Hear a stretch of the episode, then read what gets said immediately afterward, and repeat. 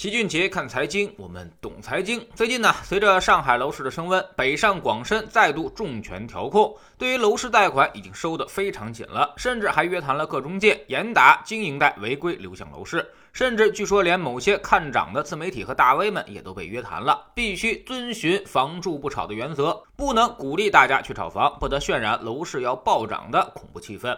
老七所在的北京为例，其实上涨的也就是海淀地区的学区房，其他的房子基本上都是平稳的。不过这波上涨预期确实是对市场是有扰动的，有些想要卖房的房东也准备着趁着这波舆论往上再跳跳价。所以呢，北京市场的未雨绸缪绝对是正确的，调控预期很重要。房子这个东西现在已经基本上属于投资品了，买涨不买跌，只要你有涨价的预期，成交马上就会跟上来。所以必须要进行提前调控才行。在大家的印象里，房子好像是只涨不跌，但其实很多地方已经发生了逆转。就在距离北京三十公里的环京楼市，这里其实已经发生了实质性的房价大跌。最近媒体就报道这么一条新闻，说一个叫做后土的网友在网上发帖，说房子免费赠送。你以为还有这种好事儿？这哥们儿解释道，说自己的房子呢是天阳城二号公寓楼，二零一六年买的，四十平米，还剩七十多万的贷款，自己每月要还四千多块钱的贷款，现在算是还不起房贷了，但目前并没有断供。如果愿意承担转让费用和来回路费，可以随时办理手续。之后呢，自己准备离开燕郊去别的地方生活了。换句话说，房子白送给你，但你必须帮我还贷款。老七给你分析一下，他二零一六年买的四十平米，还剩贷款七十多万，也就是说之前的贷款肯定更多，所以总价差不多应该是三万块钱一平米买的，而现在天阳城差不多是一万七的保价，已经跌去了百分之四十，他的首付款跌没了，之前还的贷款也都搭在里面了，他也承认前前后后自己已经搭进去了四十多万了。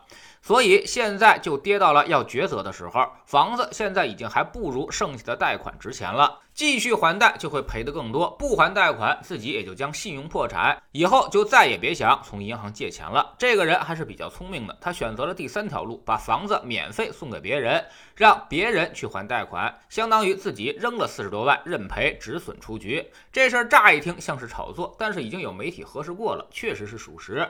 这个人现在也比较着急，免费送都。没人要，因为并不划算。别人似乎也不是傻子，七十多万现在可以买到一套新房了，为啥要接你的二手房呢？更何况这里的房价仍然在持续下跌，大家都倾向于等等再看，不愿意着急出手。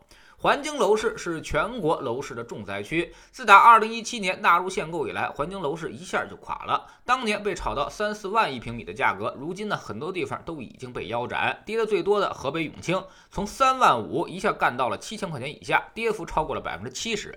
按照下跌的幅度来算，环京楼市已经算是泡沫破灭的节奏了。有人说是因为限购，肯定是这个导火索。但是呢，主要还是因为前几年炒的实在是太厉害了，无良中介、专家教授和自媒体瞎忽悠，说什么北三县未来将纳入北京，还有不少人带着大家在环京地区扫楼，最后这些人赚的是盆满钵满。但你仔细想想，怎么可能呢？北京的整体规划是疏解非首都功能，北京一直在做减法，所以最后雄安新区被被定为千年大计。大家发现环京楼市根本就是一场梦，再加上疫情来袭，大家终于清醒过来了。虽然只有三十公里。的距离，但也算是跨省入京。去年呢，燕郊北三县开始放开了落户政策，又开始有人摇旗呐喊，说这里的楼市马上就要复苏了，人口限制放开，也就能够绕开限购了。但你仔细去想一想，燕郊北三县落户放得越开，也就证明它离北京越远，当年这里的上涨基础也就越不存在。有人还畅想着，那么北京疏解的人口和产业会不会去河北呢？如果这些产业来到北三县落户，是不是也能带动楼市回暖？一开始确实它是这么设计的，但是最后你会发现，北京人口反向流出最多的2018年和2019年，河北人口并没有增加，反倒是长三角和珠三角的人口增长很快，所以。大致可以断定，北京疏解出来的人口可能大部分都去了南方，并没有在河北停留。所以老齐早就说了，应该清醒了。环京楼市就是用来给房住不炒祭旗的。它不可能放松，它就是北京的护城河。如果环京楼市再热起来，那北京恐怕也就该危险了。这是不能允许发生的事情。所以你看到北京的态度，就知道环京楼市大概率还是要下跌的。从哪儿涨起来就跌到哪里去。二零一五年之前，它只有六千多一平米，所以未来还仍然有下降的空间。即使算上正常的通胀。那么起码也要跌回到万元以内是有可能的。所以，环京楼市的投资者这几年可谓是血亏，房子价值还不如剩下的贷款多，已经是很多人不得不面临的问题了。大部分人不会选择弃房断供，因为第一，他们心中仍有希望，觉得哪天房子就还能涨起来；第二，弃房断供成本太大，相当于自己白扔了好几十万，然后还信用破产，所以硬着头皮恐怕也要还下去。但殊不知，已经是越陷越深，一辈子的财富就这么打水漂了。未来可能北方绝大多数城市都会陷入环京楼市之困。总结起来就是没有产业支撑，人口反向流出，房子越盖越多，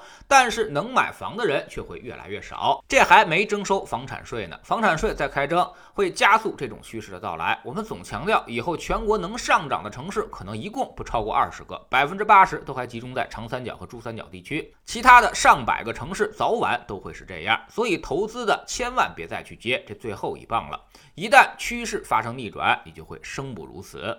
知识星球找齐俊杰的粉丝群，我们每天呢都有投资的课程。昨天我们告诉大家一些哲学层面的东西，只要成交量不放大，我们就可以耐心的去等待，不用过早的进行撤出。投资这场游戏，只要方法你用对了，你啥都不用干，就是年均百分之九到十二的收益了。你乱动反而会降低你的收益。那么成交量跟我们的操作到底有哪些关系呢？为什么说成交量放大我们就有胜算了呢？逃顶成功会给我们增加多少收益？我们总说投资没风险，没文化才有风险。学点投资的真本事，从下载知识星球找齐俊杰的粉丝群开始。新进来的朋友，先看《星球置顶三》，我们之前讲过的重要内容和几个低风险高收益的配置方案都在这里面。在知识星球老齐的读书圈里，我们正在讲《刻意练习》这本书，未来呢还将为您带来《中国城市大洗牌》。戴维斯王朝高效能人士的七个习惯，投资的怪圈，关键对话，逃不开的经济周期。第二步，战胜一切市场的人，这才是营销。等等好书，下载知识星球，找老齐的读书圈，每天十分钟语音，一年为您带来五十本财经类书籍的精读和精讲。您现在加入，之前讲过的一百九十多本书，您全都可以在星球的置顶二找到快速链接，方便您收听收看。读书是我们进步的唯一捷径，可以让你避免很多的弯路，减少很多的损失。读书圈学习读万卷书，粉丝群实践行万里路，各自独立运营也单独付费，千万不要走错了。苹果用户请到老齐的读书圈同名公众号里面扫描二维码加入，三天之内不满意全额退款，可以过来体验一下。